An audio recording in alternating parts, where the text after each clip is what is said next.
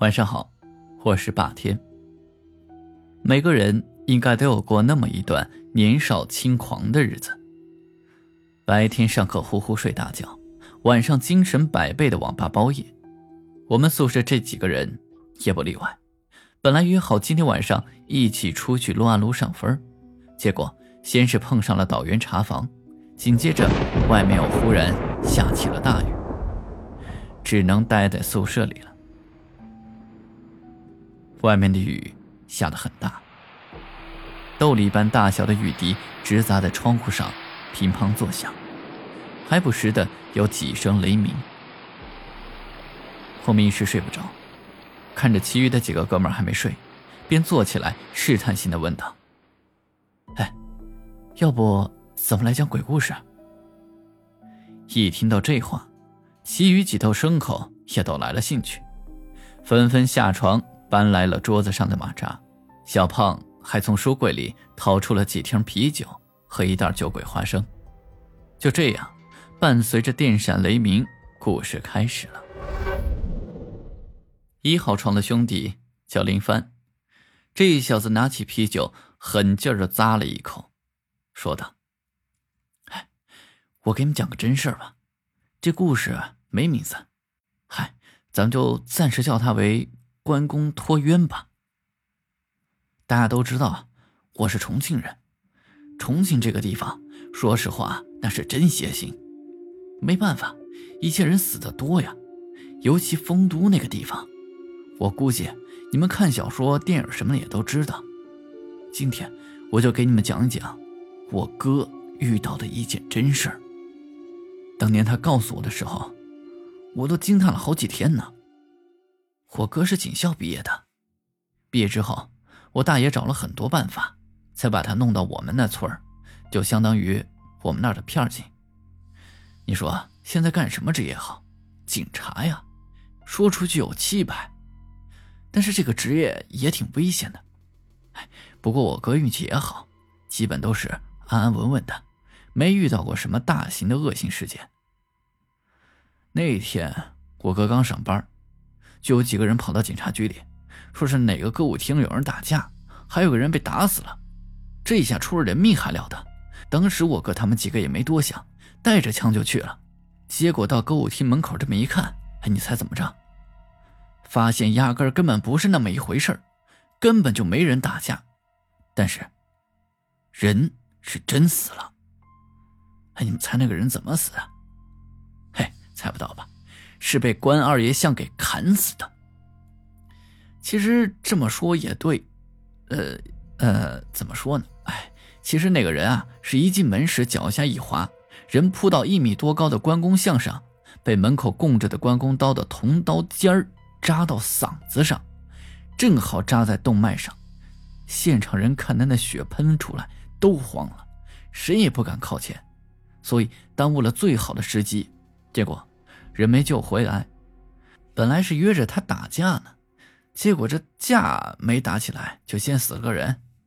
这下架也不打了，一群小流氓，结果跑警察局去找警察。哼，你说好笑不好笑？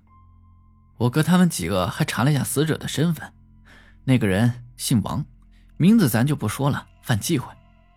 这个老王平日里也是好吃懒做的小混混，天天就怼在酒吧里。给人家撑场子，这一天人家叫他，他也就来，费用就是一包软中华，嘿，也就是为了一包中华，把自己的命都搭上了，你说冤不冤？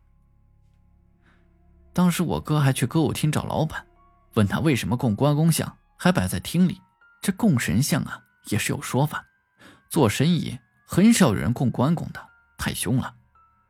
这歌舞厅老板也很郁闷。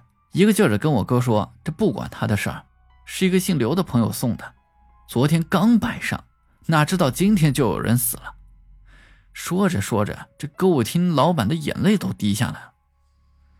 案子到了这一步，其实也就没办法查下去了，毕竟这很明显就是一场意外。可我哥不这么觉得，他老觉得这里面还有别的原因，至于为什么，他也说不出来，只是有这种感觉。就这样。他们一行人收了尸，还把关公请回了警局。那天晚上我哥值班，那关公像就立在他对面。到了半夜十二点，我哥实在忍不住了，有点困，就在桌子上眯了一会儿。谁知道这一觉，他就梦到了一个人。你们猜他梦到谁了？说到这儿，林凡戏谑地看着我们几个，一时间宿舍炸了锅。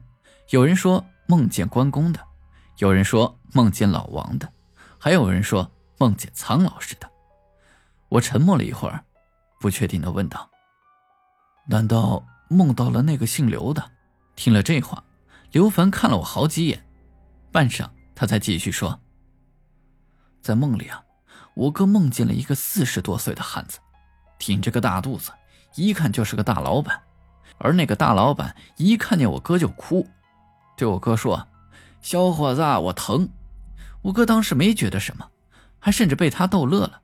他就说：“老板，我不是医生，你疼找我也没有用啊。”那汉子就摇头，对他说：“这件事儿找医生没用，只有找你才能帮我。”我哥看他满头大汗，疼的眼泪都掉下来，当时也就动了恻隐之心，赶紧扶住他说：“好好，我帮你，但是你得告诉我我怎么帮你啊？”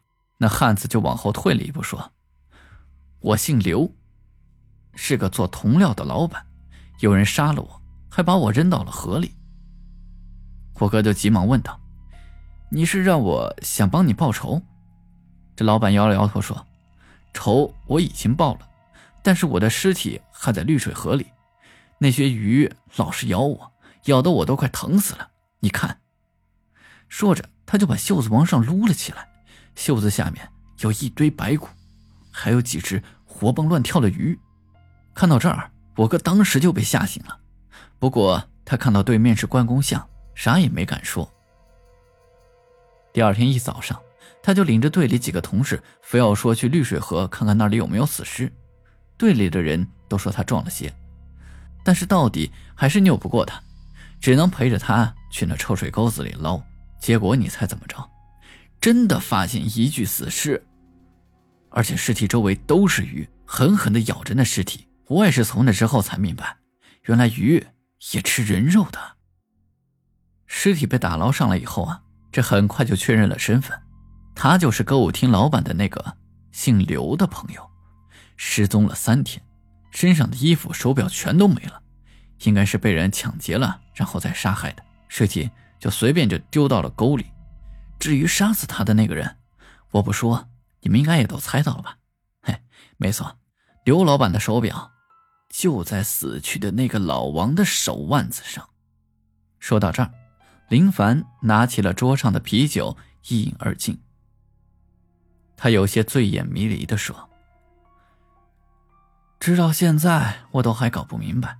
哎，你们说那天到底是刘老板借了那个神像杀了老王，还是关二爷看不惯这世间不平才愤然出手呢？哼，恐怕没有人知道吧。今天的故事就到这里，我们下期再见。”